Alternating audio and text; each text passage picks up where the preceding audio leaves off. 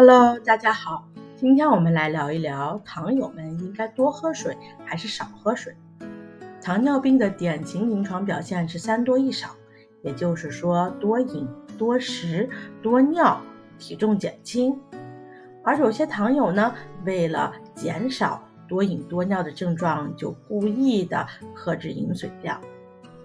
但糖友们的多尿并非是因为体内的水分过多而导致的，而是因为血糖过高。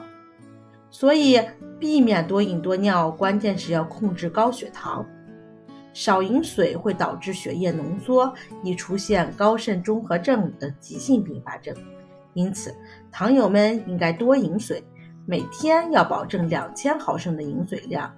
但如果合并肾脏功能不全和心功能不全时，就要根据排水量来控制饮水量，不可一次性饮水过多，需少量多次饮水，也要根据医生的医嘱来合理的控制饮水量。